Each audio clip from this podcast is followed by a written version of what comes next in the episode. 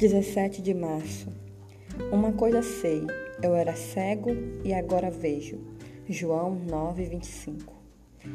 Tentarei lhe explicar a alegria de seguir a Cristo, a emoção, o prazer, a satisfação, pois sei de onde vim, por que estou aqui e para onde vou.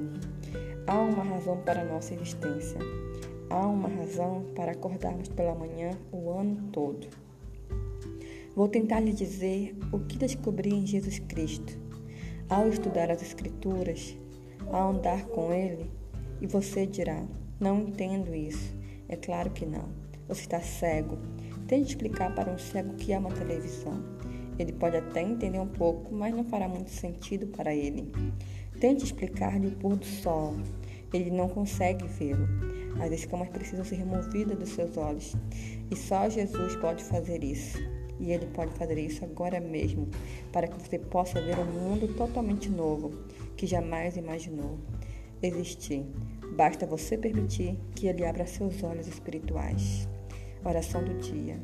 Sou grato a Ti, Senhor Jesus, pelo poder liberado para dar vista aos olhos espiritualmente cegos de cada pessoa que confia em Ti.